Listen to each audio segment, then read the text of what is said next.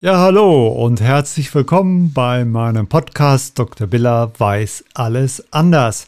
Und heute ist der Karl leider nicht bei mir. Der musste, hatte dringende Termine in Fulda. Du musstest bei einer Beerdigung heute singen, leider. Und es ist alles ein bisschen hektisch geworden. Aber jetzt sitzen wir zusammen und haben gesagt, wir machen heute mal eine schnelle Nummer. Ne? Genau, heute wollen wir ernst machen. Ja, heute, heute wollen wir mal ernst machen, aber ich fange schon wieder an zu labern. Deswegen, also, letztes Mal haben wir gesprochen über Vitamin D. Kurze Zusammenfassung. Ich habe gemerkt, wir haben gar nicht darauf hingewiesen, dass es verschiedene Formen gibt. Es gibt ja Vitamin D2 und Vitamin D3. Und ja, was empfiehlst du einzunehmen?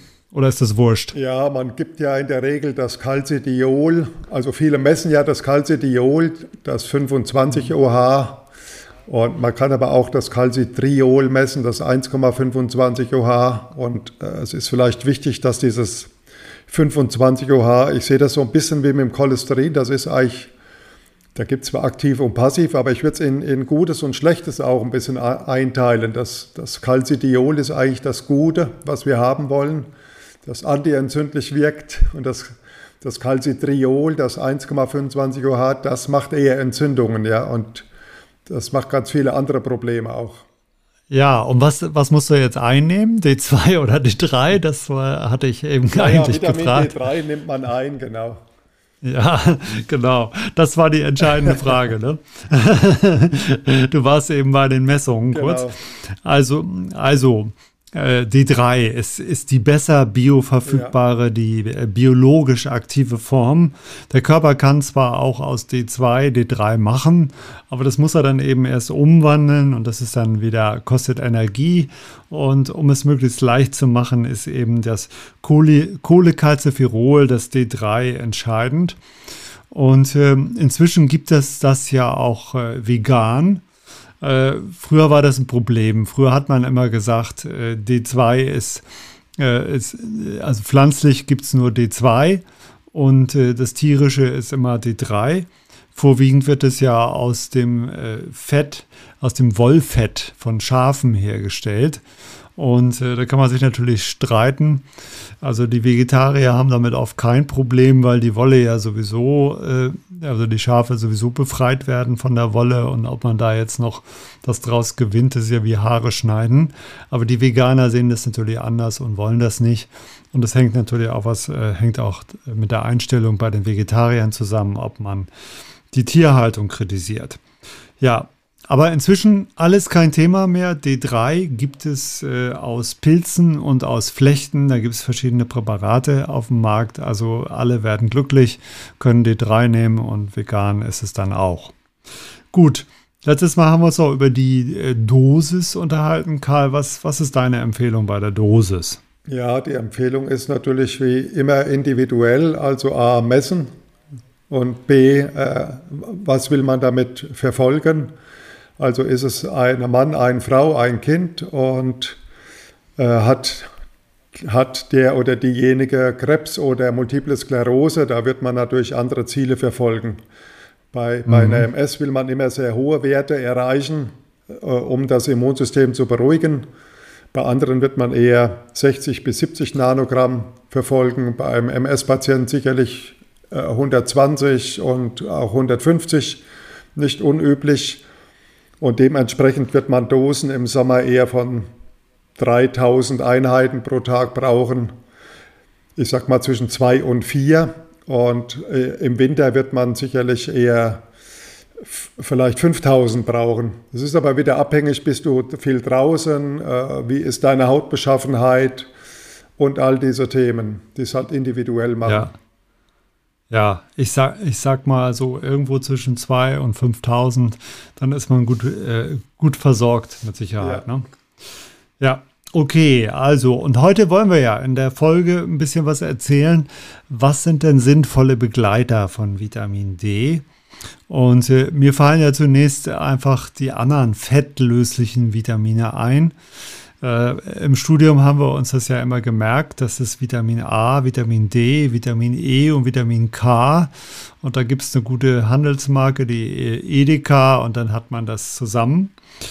Ja, wir müssen vielleicht auch mal, mal erzählen, was denn eigentlich der Unterschied ist. Ne? Es gibt ja fettlösliche Vitamine und es gibt wasserlösliche. Die Fachleute sagen, die fettlöslichen, die heißen auch Lipophile, also Fettliebende. Und die wasserlöslichen heißen auch Hydrophil, also wasserliebend. Und äh, es ist so, man kann pauschal sagen, alle äh, hydrophilen Vitamine, die wasserliebenden, äh, die sich gut in Wasser lösen, die werden relativ einfach aufgenommen. Das sind zum Beispiel die B-Vitamine. Und die fettlöslichen, die werden etwas schlechter aufgenommen. Woran, woran liegt denn das eigentlich?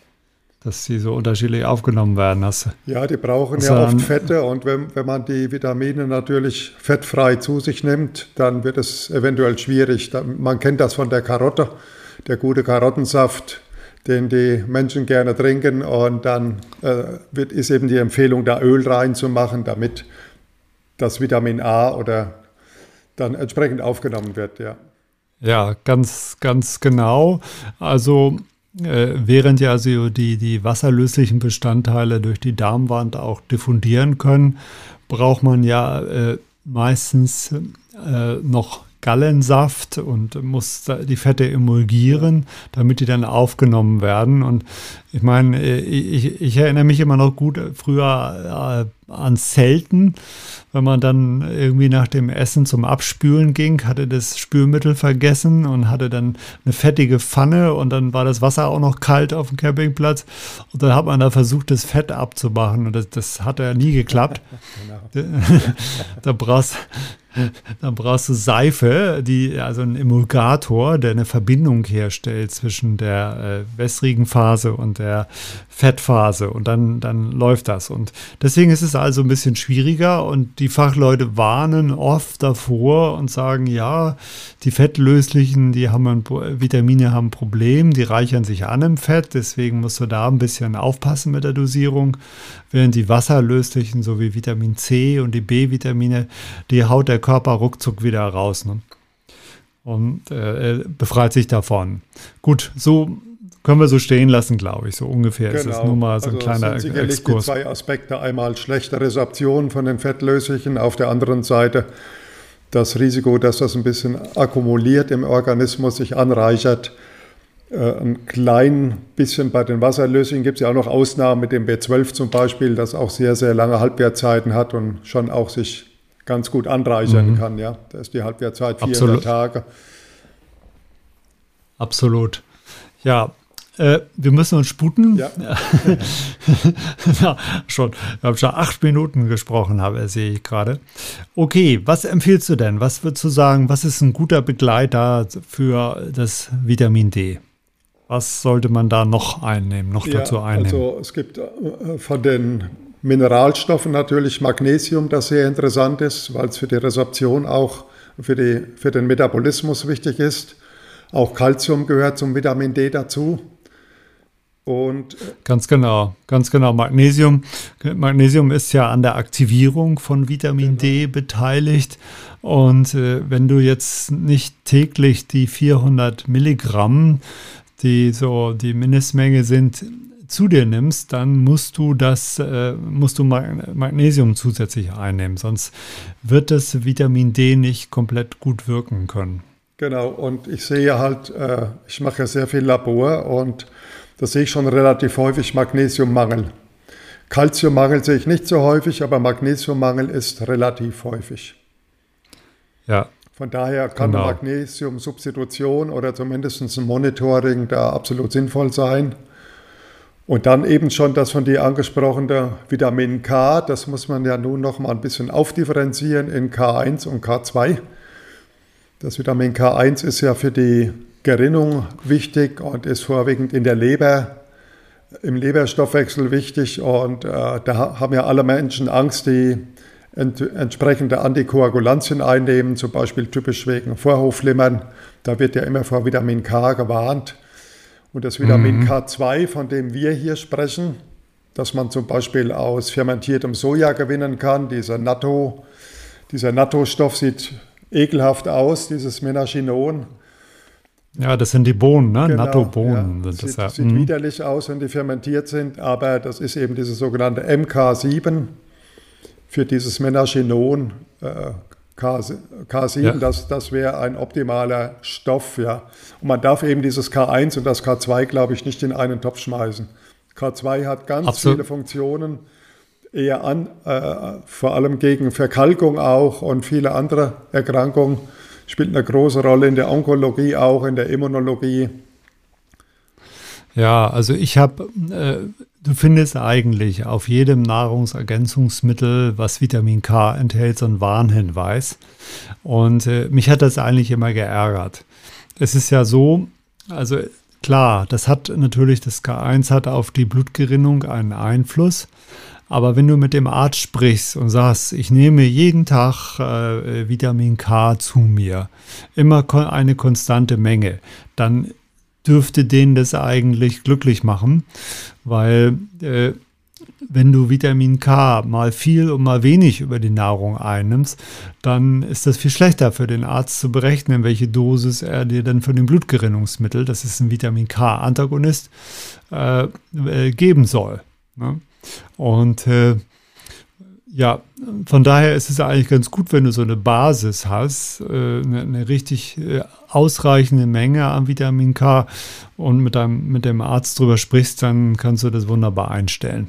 Genau. Also ich hätte da überhaupt gar keine Bedenken. Ja, die modernen Antikoagulantien sind da auch nicht mehr so sensibel wie das alte Macumat. Das wird ja nur noch wenig eingesetzt. Die bekommen ja heute alle Eliquis ja. und andere moderne Antikoagulantien die darüber mhm. nicht so äh, sensibel sind, ja. Ja, wusstest du eigentlich, dass es auch ein Rattengift gibt, was ein Vitamin K-Antagonist ist? Ah, nein. Die Ratten, die Ratten nehmen das auf und die verbluten dann innerlich. Ja. Und äh, äh das Wichtige ist aber dabei bei so einem Rattengift, dass äh, die Ratte nicht sofort stirbt. Weil wenn die sofort stirbt, dann, dann die sind ja so hochintelligent, die Tiere, die sehen das, dass, dass ein Tier stirbt und äh, meiden dann diesen Köder. Und deswegen legt man viel Wert darauf, dann so ein Schädlingsbekämpfer, dass die Ratten äh, erst zu Hause dann sterben, bis, sodass keine Verbindung mehr ist ah, ja, zu der okay. Nahrungsaufnahme. Ja, das so nebenbei. Das nebenbei für ja, die Tierfreunde, dass sie Tipps haben.